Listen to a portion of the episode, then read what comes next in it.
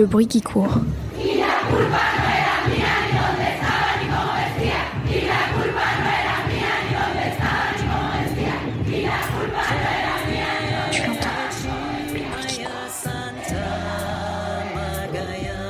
Tu l'entends La gronde des femmes.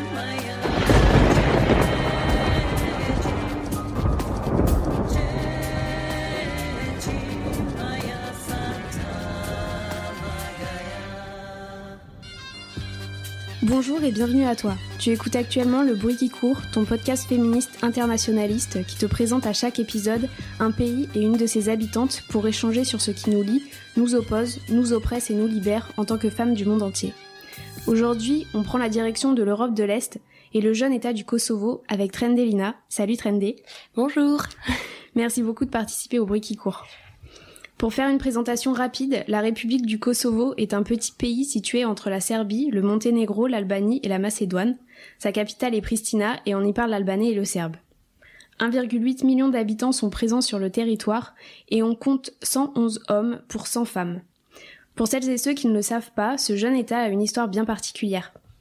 En effet, la République du Kosovo s'est déclarée indépendante seulement en 2008.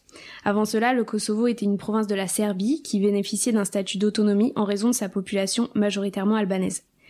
Mais ce statut fut brutalement supprimé dans les années 80 par le gouvernement serbe. On assiste alors à une mobilisation des Albanais du Kosovo pour l'indépendance, qui conduira à une violente répression de la part du gouvernement de Belgrade. Au vu des massacres commis et du danger que la situation représentait pour la paix, la communauté internationale s'est mobilisée et sous couvert de l'OTAN, plusieurs pays occidentaux interviendront en bombardant Belgrade afin de stopper les exactions commises par le régime. Suite à cela, une décision sans précédent est prise par le Conseil de sécurité de l'ONU, qui décide de placer le Kosovo sous administration internationale. La Serbie n'a donc plus eu, de fait, d'autorité sur cette province et aujourd'hui, elle ne veut toujours pas reconnaître le Kosovo comme un État indépendant, au même titre qu'une partie de la communauté internationale. La guerre est finie depuis 1999, mais l'unité du pays n'est donc pas totalement acquise. L'administration internationale est toujours présente pour effectuer la transition vers des institutions politiques plus fortes, et d'ailleurs à ce propos, les dernières élections ont mis Hashim Tashi à la tête du pays. Fun fact, le Kosovo est le plus jeune pays européen. 70% de la population a en dessous de 35 ans. En gros, il doit y avoir vachement de monde sur Tinder. Après ces informations globales, abordons le vif du sujet. On va pas y aller par quatre chemins. Selon ce que j'ai trouvé sur le sujet, le Kosovo a une société ultra patriarcale. Comme toutes les sociétés, me direz-vous, mais on va dire qu'il n'y a pas vraiment de tentative de double discours comme dans les pays européens, notamment, où on affirme que l'égalité existe alors que, de fait, elle n'est pas effective. Enfin, il y a bien une loi sur l'égalité femmes-hommes, elle date de 2004, mais elle n'a aucun effet sur la plupart des aspects sociétaux et institutionnels du pays. Elle a valeur de recommandation uniquement, car aucun organisme judiciaire ou administratif n'est en charge de la faire appliquer. Un chiffre complètement dingue, les femmes kosovares ne travaillent pas pour 87,3% d'entre elles. Sur les quelques femmes ayant un emploi, aucune n'occupe de poste de cadre, par contre elles sont à 70% des ouvrières. La situation du droit des femmes au Kosovo est jugée extrêmement préoccupante par plusieurs missions à l'égalité. Les principaux obstacles des Kosovars sont le harcèlement sexuel, les violences domestiques et les difficultés d'accès à l'avortement. Il y a un postulat communément admis, au sein du foyer, c'est les hommes qui règnent en maître. Tout d'abord, presque 70% des femmes du Kosovo subissent des violences conjugales, avec pratiquement zéro chance de voir leur plainte aboutir si elles tentent d'en déposer une. L'avortement, officiellement autorisé, est dans les faits pratiquement toujours impossible à réaliser sans l'autorisation des maris, sans compter que l'avortement coûte euh, environ un mois de salaire, donc euh, entre 200 et 300 euros, et que les femmes n'ont pas d'indépendance financière, on y reviendra. Niveau harcèlement sexuel, la rue n'est pas vraiment safe pour les Kosovars qui subissent entre autres des commentaires, des attouchements, des photos non désirées, les flashs des exhibes, sans compter les autres sifflements, cris d'animaux et coups de klaxon. Mais bon, ça va, ce que tous les épisodes du bruit qui court nous ont appris, c'est qu'il n'y a rien de nouveau dans la patriarcatosphère. Trendé, du coup, euh, le, le, portrait est pas super reluisant, mais qu'est-ce que tu penses de tout ça? Est-ce que ça semble correspondre à la réalité que tu connais? Euh, Moi, je, j'évolue dans un milieu, enfin mon entourage là-bas, euh, j'ai pas euh, forcément euh, de, de d'expérience de violence conjugale ou de ou de harcèlement sexuel ou ou j'en ai pas dans mon dans mon entourage, j'en ai pas forcément observé ou ou, ou même vécu. Euh, après, ce, ça reste des chiffres. Euh, je pense que je pense qu'il y a énormément de femmes qui qui, qui subissent euh, euh des violences euh, de la part de leur mari ou de leur père ou de leur frère. Peut-être, parce que je, je ne connais pas les chiffres et je l'ai pas vraiment observé comme ça d'expérience. Euh, par contre, pour ce qui est de, de, de l'accès au travail, de l'accès aux études, de l'émancipation de la femme, ça complètement, parce que euh, c'est vrai qu'il y a très très peu de femmes qui travaillent. Euh, il y a très peu de, de, de travail aussi, donc. Euh, oui, le taux de chômage est assez élevé. Ouais. On y reviendra après, mais vu que c'est le thème que tu as choisi, l'émancipation financière des femmes, juste pour revenir un peu sur ton parcours, t'es arrivée en France à quel âge du coup? Je suis arrivée en France, j'avais 6 ans et demi. Ouais, tu peux nous euh, raconter un peu dans quelles circonstances Alors, euh, la guerre a éclaté au Kosovo euh, vraiment en 98. Dans, dans, le nord du Kosovo. Donc nous, on était présents. Moi, j'avais six ans et demi, donc je me rendais pas vraiment compte de ce qui était en train d'arriver et ce qui était en train de se passer. Et et puis en 98, bah c'est ça a été le moment d'urgence où on a dû prendre euh, on a dû euh, quitter le pays, euh, tout simplement en fait. donc on est parti avec mes parents. on a, parce que nous, on est vraiment notre village, il est à la frontière de la Macédoine. C'est à peu près, je pense, 24 heures de marche pour pour passer la frontière. Du coup, on est parti un jour. on s'est on s'est rassemblé dans la maison voisine de mes grands-parents qui qui étaient qui habitaient plus dans la montagne, près de la frontière. Euh, donc on s'est rassemblés là, on est parti en groupe parce qu'il y avait des départs et les militaires kosovars nous aidaient à, à, à, traverser en fait. Donc du coup on est parti avec un, un groupe euh, de d'autres kosovars, euh, femmes, enfants, euh, hommes, euh, tout, tout confondu quoi. Donc on est parti dans la forêt, on a campé dans la forêt une nuit. Euh, moi, euh, je me souviens qu'à cet âge-là, euh, j'étais contente parce que j'étais avec toutes mes copines et qu'il y avait leur famille, on était tous ensemble, donc je me rendais pas compte de ce qui se passait. et donc on est parti, on a campé dans la forêt une nuit, et là je me rappelle d'un moment où j'ai entendu un homme dire à mon père faut éteindre le feu parce qu'on peut se faire opérer. Là j'ai compris un petit peu le danger. Et euh, mais ça a été le seul moment où, où, j'ai compris qu'il y avait danger, quoi. Donc on a traversé euh, la, la, frontière. Euh, je me souviens que c'était un, un, un, moment euh, épuisant, qui faisait froid, qu'il y avait de la neige. Euh, on mangeait du pain rassis très dur. Je me, je, j'ai des flashs de ces moments-là. donc on, on, suivait un militaire kosovar qui nous amenait jusqu'à Blatsa, c'était un, un, un, village en Macédoine. Et euh, quand on est arrivé euh, là-bas, euh, on a les, les gens du village ont ouvert leurs portes. On a dormi là-bas une nuit.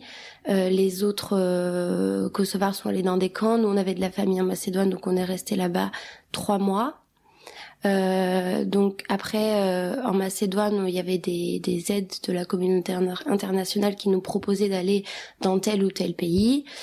Euh, mes parents ont fait le choix de venir en France. C'était pas leur premier choix. Leur premier choix était la Suède parce qu'on avait de la famille en Suède. Ensuite, euh, enfin pour la Suède c'était compliqué. Il y avait un temps d'attente très long. Donc finalement on est venu en France. On a été à Bourlastique. enfin on est arrivé à Bourlastique. voilà.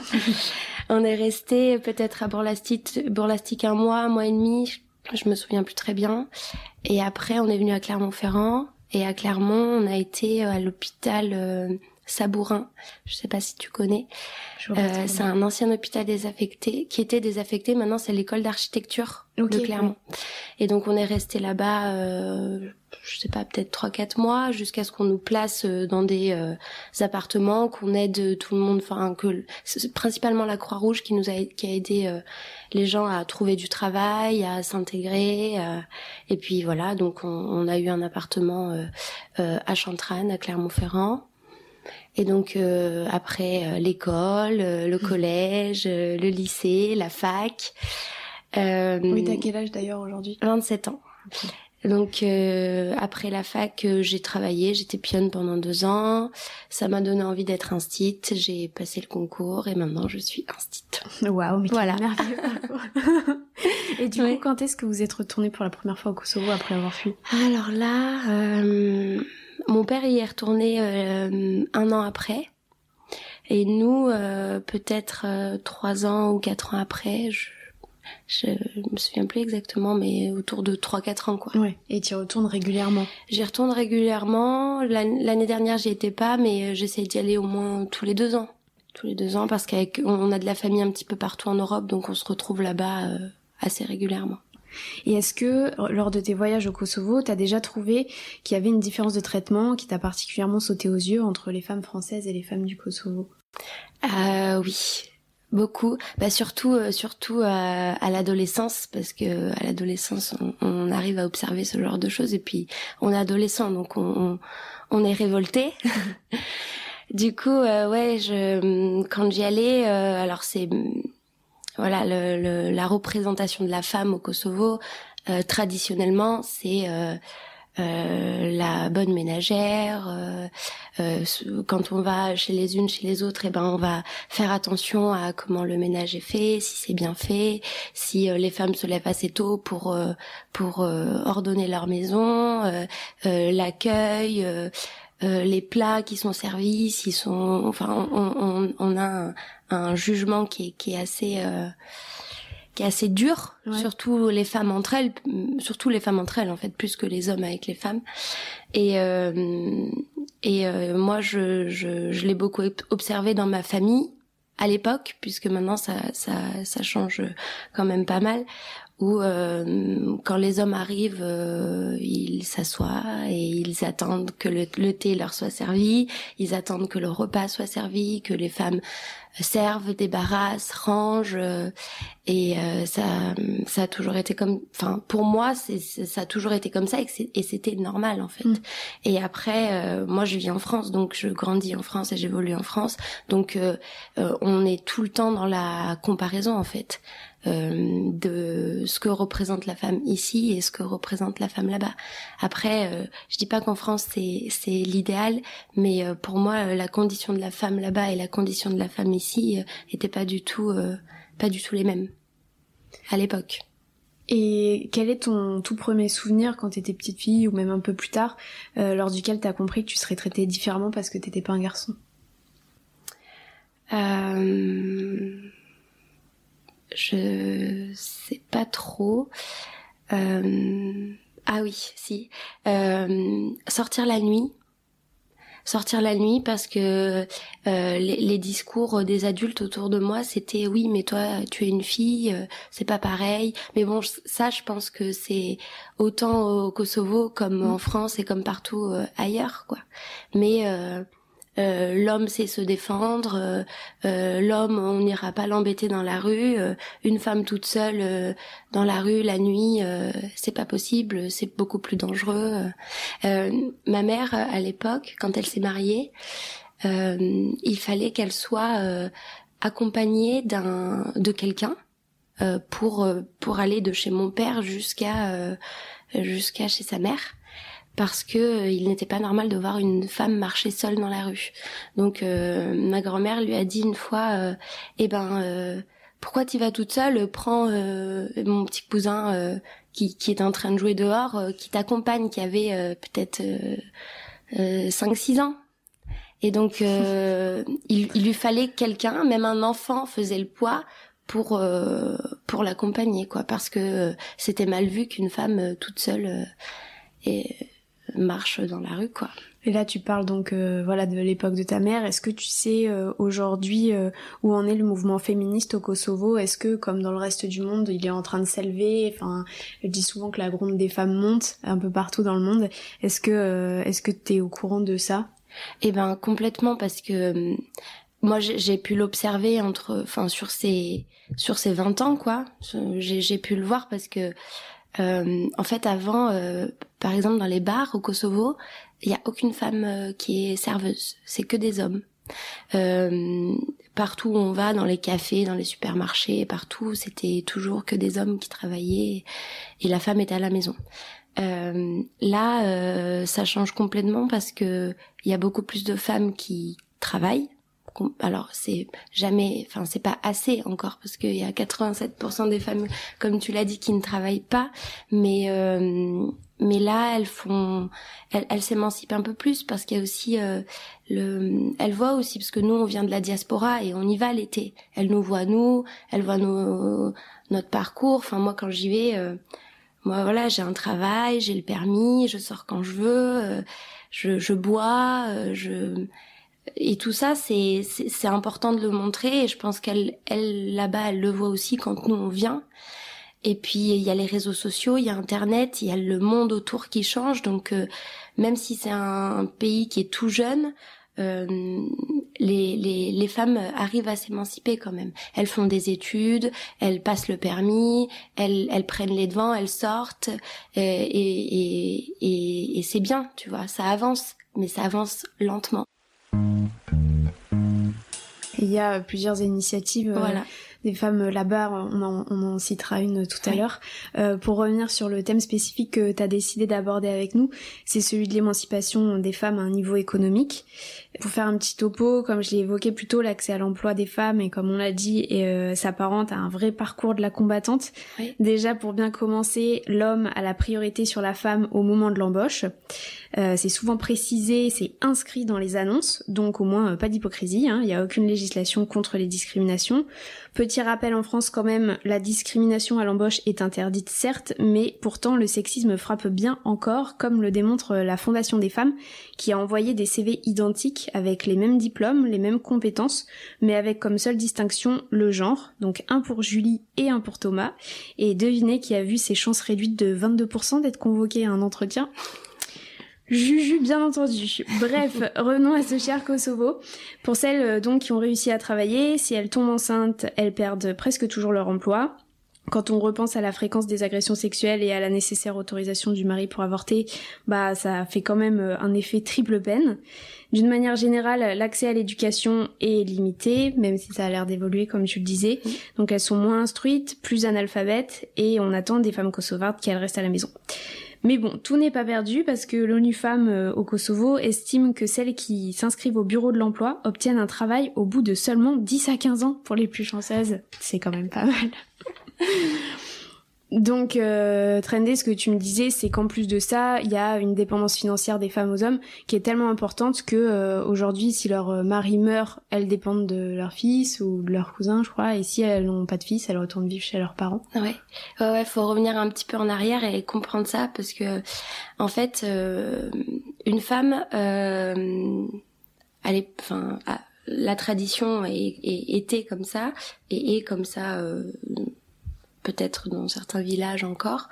Euh, en fait, si euh, à partir du moment, en fait, la femme est émancipée, et en fait, elle est jamais émancipée, mais elle a le droit de partir de chez elle à partir du moment où elle est mariée. Donc d'abord, elle est sous la tutelle, euh, si on peut dire sous la tutelle de son père et de ses frères. Et donc, euh, quand elle se marie, elle est sous la tutelle de sa belle famille, de son mari. Et donc, euh, quand, euh, par exemple, s'il arrive que le mari meurt et que la femme euh, n'a pas de fils, en fait, elle, elle perd le droit de rester dans, le, dans la belle famille de son mari et elle doit retourner chez son père. Et puis, comme elle a déjà été mariée, comme elle a déjà eu des enfants, et eh ben après c'est difficile de refaire sa vie et de se remarier et, et c'est encore plus difficile après de trouver du travail et de s'émanciper, de prendre un appartement. Enfin, c'est c'est euh, c'est quasi impossible quoi. Il y a beaucoup de femmes qui sont retournées chez leurs parents et qui sont euh, des vieilles filles et qui sont toujours restées là. Euh, par contre, la belle famille garde les enfants et elle a le droit, il me semble, de retourner les filles. Euh, les filles, si la femme n'a eu que des filles à à la aux parents de, de, de la mariée, quoi, en gros. Que euh, avant c'était comme ça, euh, ça l'est de moins en moins, euh, mais du coup c'est quand même ancré. Et euh, et il y a très peu de, de moyens il y a très peu de structures ou ou même de de de sororité qui, qui pourrait s'aider euh, que pour que les femmes puissent s'aider entre elles et qu'elles puissent euh, qu'elles puissent trouver un travail, prendre un appartement, refaire leur vie. Euh, c'est c'est assez difficile. Ça se fait, ça se fait de plus en plus. les femmes s'aident de plus en plus entre elles, elles prennent plus de plus en plus leurs décisions. mais mais il y a encore cette espèce de tradition qui est en background qui qui qui pèse encore quoi, qui est toujours là. Et au niveau de la mentalité des hommes, est-ce qu'elle évolue aussi à ce titre-là? Parce que on voit par exemple ici euh, la génération, que ce soit euh, nos pères ou là de nos potes, euh, c'est pas du tout le même discours. là, nos potes, ils se veulent vachement égalitaristes, en mode oui, bah vous avez le droit de travailler, enfin encore eux. Mais et du coup, au Kosovo, est-ce que c'est encore ancré côté masculin? Oui, côté masculin, je pense. Alors on peut pas faire de généralité, hein, mais mais moi, je pense que c'est c'est aux femmes de, de prendre les devants et c'est à elles d'imposer parce que c'est pas. Euh, enfin, on, on, pour moi, elles ont elles ont pas à attendre des hommes là-bas parce que si elles avaient à attendre des hommes, en fait, on on, on stagnerait beaucoup plus et c'est à elles de de d'être forte si on peut dire et de de, de s'émanciper et de décider de le faire euh, et d'aller à l'encontre euh, de certaines euh, opinions, de, des opinions des hommes, des opinions de certaines femmes, de, de l'opinion de la communauté, parce que la communauté a, a, une part très très très importante elle doit être forte, mais aussi euh, courageuse parce que, enfin, les, les, quelques femmes qui ont, voilà, qui sont un peu euh, rebellées comme ça contre le système, de, de ce que j'ai vu, il y a notamment une une femme qui a créé un mouvement féministe et qui après s'est présentée en politique. Elle est la première membre élue au conseil municipal et euh, elle elle témoignait de toutes les les menaces de mort, mmh. les insultes, les violences. Enfin, du coup, c'est c'est un danger de s'émanciper aussi, mmh. comme dans plein de pays et, et je pense que tu as raison de le dire, c'est c'est de notre sort, il faut qu'on complètement partout dans le monde, c'est à nous de le faire mais mm. euh, le risque qu'on prend, euh, il faut pas. Euh, enfin, je trouve que c'est toujours important de le rappeler qu'on le fait pas, que ça se fait pas en claquant des doigts. Et que... Mais oui, mais parce que, enfin, c'est ça, c'est un risque à prendre en fait, qui qui qui, qui n'est pas normal parce que c'est, elles ont le droit, mais quand elles le font, en fait, c'est c'est c'est fort quoi parce que c'est comment dire elles savent ce que ça ce que ça implique et elles le prennent en compte et si elles le font c'est qu'elles l'ont pris en compte et qu'elles sont prêtes à le subir après. Donc après elles vivent avec ça aussi. Elles vivent avec le regard des autres elles vivent avec le regard de la famille elles vivent aussi euh, euh, intérieurement avec elle-même, ça doit pas être euh, facile non plus. Donc euh, ça, ça demande du énormément de courage, oui, je pense. Oui, parce que choisir entre ça ou vivre la discrimination sans rien faire, enfin, c'est la peste tout le choléra, quoi. Exactement. Mais en moi, tout cas, c'est vraiment des héroïnes du quotidien dans tous mm. les pays pour toutes les femmes qui se soulèvent. Ouais. Mais moi, je me suis toujours demandé si j'avais grandi là-bas et si j'étais restée là-bas, euh, qu'est-ce que je serais devenue, où j'en serais aujourd'hui? Parce que c'est facile, moi quand j'y vais avec mes grands discours, euh, moi je, ici on, m'a donné accès à plein de choses auxquelles elles n'ont pas accès là-bas, et euh, leur donner des conseils et, leur faire la morale en gros et avoir des discours qui sont féministes et et ouvert et tout ça, c'est facile de le dire, mais est-ce que j'aurais été capable de le faire? Je sais pas parce que je j'ai pas grandi là-bas, mais euh, après t'as grandi dans la même famille euh, oui, que tu aussi. aurais eu, donc aussi. Je pense que ce qu'ils t'ont donné, enfin je sais pas, euh, ce qu'ils t'ont donné, c'est sûrement une éducation aussi pour que tu t'émancipes dans n'importe quel pays. Oui, peut-être peut-être. Mais après, euh, les, les moyens là-bas ne sont pas les mêmes qu'ici, donc je sais pas si. Euh, alors peut-être que dans ma tête j'aurais été comme ça, euh, exactement pareil, mais est-ce que j'aurais pu avoir un travail, avoir mon propre appartement, avoir ma voiture, être complètement indépendante financièrement? Je sais pas. Mais par exemple, rien que euh, au niveau de l'aspect euh, paternel, tu vois, on, on, disait tout à l'heure que les mentalités avaient peut-être pas trop évolué côté homme, mais ton père en arrivant ici, euh, il a peut-être dû aussi euh, revoir un peu sa copie si jamais il était dans le schéma de la domination. Il partait avec une bonne base. Ok. il partait avec une bonne base parce que pour revenir à, l'anecdote sur ma mère, euh, où quand ma grand-mère lui a demandé d'être accompagnée par un enfant, mon père il lui a dit euh, non, elle est assez grande pour y aller toute seule. Euh, enfin, c'est elle qui qui choisit quoi. Mais oui, je pense que d'être ici, on voit plus de choses, on arrive à être un peu plus ouvert. Donc oui, oui, je pense que ça y participe. Après je sais pas si on, si on était resté là-bas, que, comment ça aurait évolué, quoi. Pour revenir sur euh, les traditions, euh, je t'avais demandé de me parler d'une histoire particulière et mhm. euh, tu m'as tu m'as parlé des, des vierges jurées d'Albanie. Donc c'est pas tout à fait le Kosovo, mais si tu peux replacer le contexte. Si, tu peux replacer le contexte et nous parler de, de ces femmes. Eh ben nous, on est albanais du Kosovo. Donc, euh, on, avec les Albanais, enfin l'Albanie euh, et, les, les Albanais, les Albanais et les Albanais du Kosovo, on parle exactement la même langue, on a une histoire commune, on a des traditions communes. Et, euh, et voilà, nous on se considère albanais, donc on a, pour nous, pour nous c'est le même pays, c'est la même culture, c'est, on est pareil quoi. Et euh, du coup, je, moi je voulais vous, vous parler des Vierges jurées en Albanie. Euh, alors je vais je vais commencer par euh, dire comment on les appelle. Euh, on les appelle des bournesh. Euh, bour, ça veut dire euh, homme en kosovar, et le suffixe nesh, en fait, c'est juste pour féminiser le terme. Et il y a une connotation un peu euh, dans le dans le suffixe esh de de de, de hauteur, de d'importance, une question de, de valeur et un d'honneur quoi. C'est ces femmes qui choisissent de devenir des hommes et c'est beau parce qu'elles elles euh, choisissent en gros l'honneur quoi. Voilà, donc euh, pour euh, pour le contexte et la représentation de de, de l'homme à l'époque, en fait, l'homme est considéré comme le maître de maison, comme tu l'as dit, il représente l'autorité, c'est lui qui prend les décisions.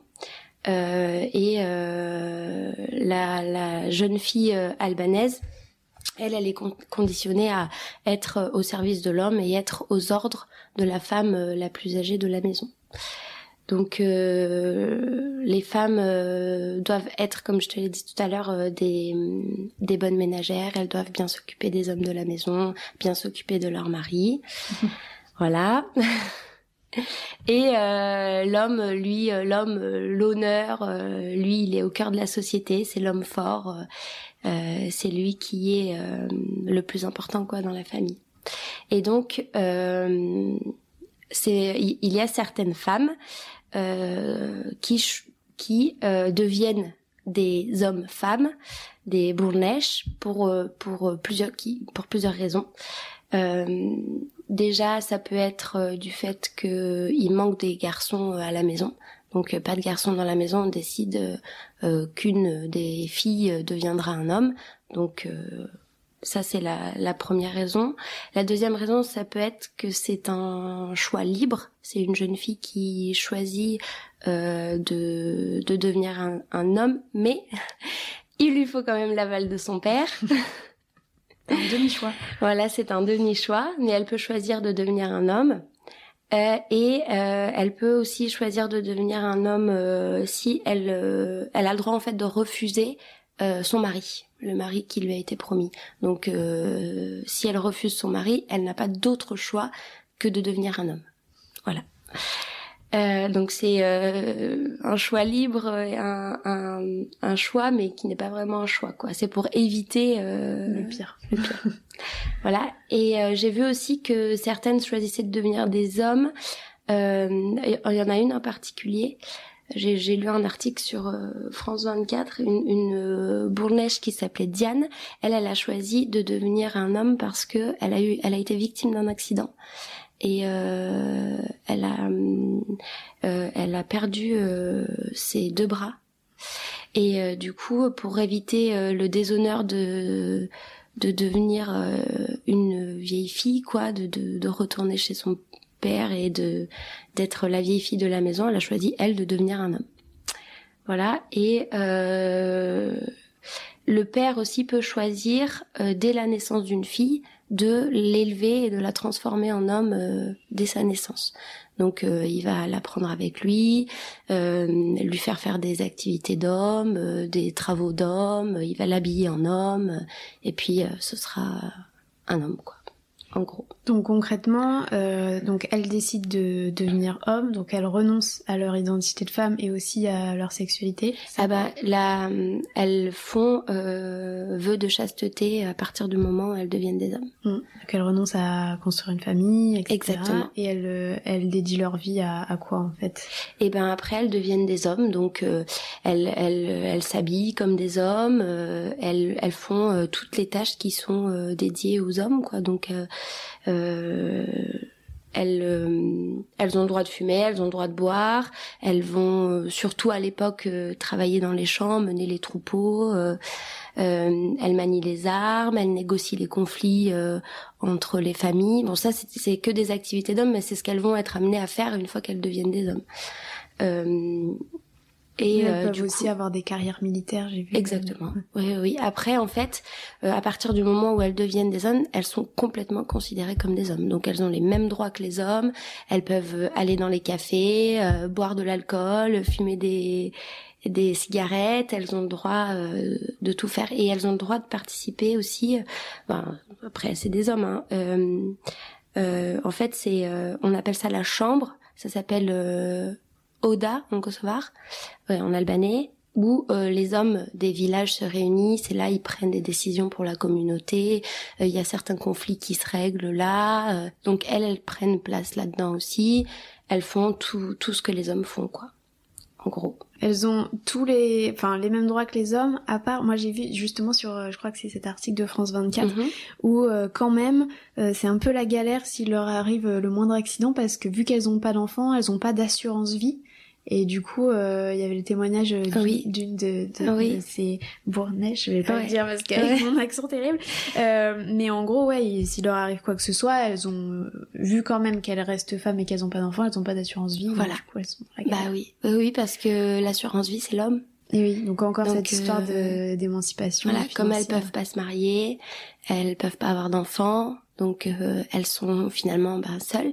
Et puis tu je t'as vu je t'as dû voir le même témoignage que moi de la femme qui qui faisait les allers-retours avec son camion qui conduisait les gens c'est ça. euh, et euh, sa, sa plus grande peur c'était de, de de plus pouvoir faire son activité et qu'elle soit dépendante financièrement euh, parce qu'après c'est euh, voilà faut faut faut que la famille veuille les aider quoi. Donc si la famille les laisse seules elles ont plus rien. Si elles elles ont pas de travail et qu'elles sont trop vieilles pour pouvoir travailler eh ben ouais Après, je pense que c'est quelque chose qui arrive, qui ne doit pas vraiment arriver parce qu'il y a un, respect de, de, de, des hommes et surtout des, des, des plus âgés, que ce soit en Albanie ou au Kosovo, et la responsabilité de la famille vis-à-vis d'eux qui, qui, qui, prend une place énorme. Donc, euh, euh, la famille est toujours là pour compenser, mais bon, c'est ça reste de la dépendance. Euh, Ouais, complètement. Voilà. Après, donc du coup, cette tradition, elle est en voie de perdition quand même. Complètement. Je crois qu'il en reste plus qu'une. Ah ouais. En Albanie, ouais. Ok.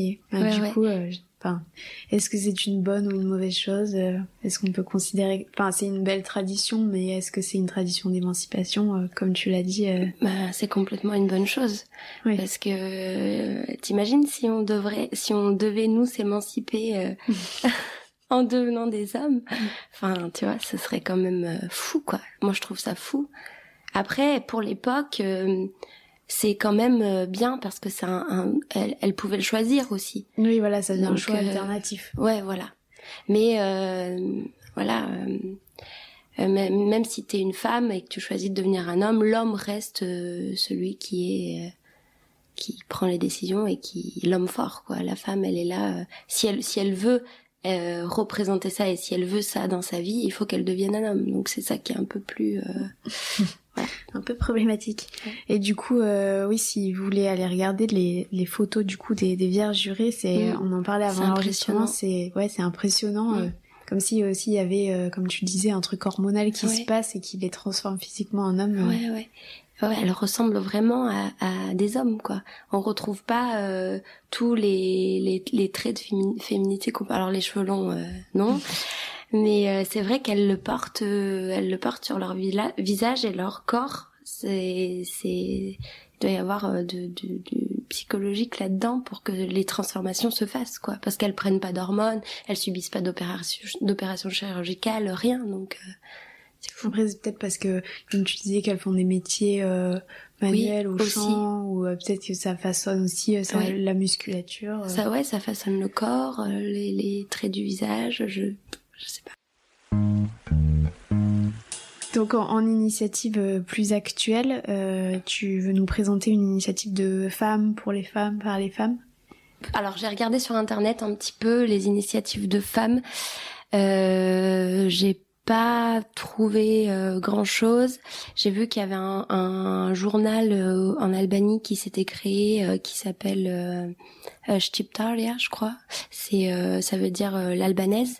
Je crois que c'est l'un des seuls journaux féminins du pays.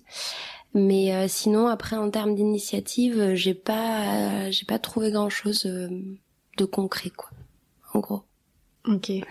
Il y a des, des, images que vous avez peut-être vues euh, passer sur les réseaux où euh, il y a, enfin justement des, des, des hommes au Kosovo qui euh, repassent euh, du linge dans la rue. Et ça, ça a été, euh, ça a été fait à l'initiative d'un mouvement qui s'appelle Femme Active qui a été créé en 2017 contre le harcèlement de rue d'une manière générale, mais aussi pour ouvrir les consciences avec plein de, de happenings comme ça dans le centre-ville. Et, et ces hommes étaient humoristiquement déguisés en femmes face. Non et, et, voilà, et donc elles font euh, tout un tas de happenings comme ça très très régulièrement, apparemment dans le centre-ville, et elles, croulent sous euh, les menaces de mort, euh, les insultes. Et où ça? Bah, à Pristina. À Pristina ouais. D'accord. Bah, je, ouais, non, j'étais pas, absolument pas au courant de ce, en fait, mouvement les, les, moi, j'ai beaucoup vu ces images euh, passer de ces mecs qui repassent euh, du linge au Kosovo en plein centre-ville. Et euh, voilà. J'aurais bien aimé voir ça aussi. tu regarderas. Oui. Tu voulais aussi nous présenter un poème que ta maman a écrit. Oui. Tu peux nous en parler Oui, parce que ma mère écrit des poèmes. Et elle écrit un livre aussi sur notre périple euh, sur la guerre, quoi. Mais euh, je vais vous lire euh, son poème. Alors, ça s'appelle La main noire, Dora Ezez en kosovar. Donc j'y vais. Vas-y. Dora Ezez, tundin dheun lugetrit, enden në për qorsokake, thithin er gjaku, ter e mjeku, syt zizëllim, e zgurdëllim dhëmbësh, zëri i dhëmbjes mbytet në ullurim. A hengje në terta, ngritje gotash triumfi me gjak, gjaku i njom shuan etjen e lugetrëve. Mes nat, frike trishtim, ata kanë frikë nga drita, nga drita që i bërbëron, nga gjaku i njom që për po ingulfat në fyt, e për ja. Trop beau. Merci. Euh, je vous le traduis un petit peu. J'ai essayé de le traduire, mais c'est jamais très, c'est jamais facile de traduire euh, une poésie parce que les, les, les jeux de la langue, euh, n'ont pas le même euh, impact. Euh, en gros, elle dit que euh, les démons se soulèvent et sortent de la terre. Ils errent dans les rues sombres. ils sont attirés par l'odeur du sang. Du sang. Il fait sombre et brumeux. Ils ont les yeux brillants, les dents serrées. Les cris de douleur se taisent dans la cohue. En gros, elle, m'a expliqué que c'était le, cri de la personne qui est attaquée par parce que les démons c'est la milice serbe qui s'étouffe dans le dans le brouhaha autour quoi.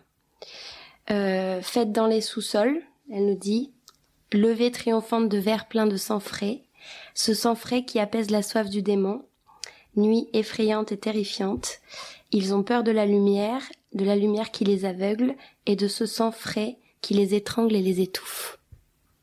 C'est un petit peu dark, mais c'est trop. Ouais, ouais, ouais. Du coup, oui, dans, dans quel contexte Alors le coup, alors moi, elle me l'a lisait quand j'étais petite. Allez, pas dormir. Ça me faisait très peur. euh, elle l'a écrit en fait parce que nous, on habitait euh, vraiment euh, en face du commissariat au Kosovo et mon père tenait un, une épicerie. Et donc le, les, la milice serbe venait faire ses courses à l'épicerie de mon père et souvent les soirs, ils restaient dans la rue. Les soirs d'été, ils étaient dans la rue tous. Et donc elle, la fenêtre de la chambre de mes parents donnait quasi sur la rue. Donc elle entendait ce qui se passait dans la rue. Et il y a eu un soir là, le soir où elle a écrit cette poésie, où l'un des commandants, il me semble, a eu un enfant et donc ils ont ils ont tiré euh, ils ont tiré des coups de feu à ce moment-là pour fêter la naissance de, de l'enfant. Et, euh, et, et, voilà ce qu'elle a vécu et comment elle l'a ressenti euh, ce moment-là parce qu'elle était toute seule avec moi et mon frère. On avait, euh, moi j'avais 5 ans, peut-être mon frère 4. Donc, donc voilà son inspiration vient de là. bah, merci à elle d'avoir partagé ça euh, par ta voix. de rien. C'était très beau. Qu'est-ce qu'on écoute maintenant? Euh, On va écouter euh, une musique de Rosanna Radi, c'est une chanteuse albanaise qui a écrit une chanson qui s'appelle Tiske Zemel, ça veut dire tu n'as pas de cœur, et elle s'adresse à son mari qui euh, qui est violent avec elle et elle décrit euh, son ses émotions, ses sentiments et ce qu'elle subit et elle le dénonce surtout. Merci beaucoup Trendé d'avoir pris le temps de partager tout ça avec nous. Et moi je t'en prie, avec plaisir. Et merci à vous d'avoir écouté. Je vous dis à bientôt pour qu'on entende ensemble le bruit qui court. Afin de respecter le droit d'auteur et d'autrice, retrouvez la suite de la chanson choisie par notre invité sur toutes les plateformes de téléchargement légal.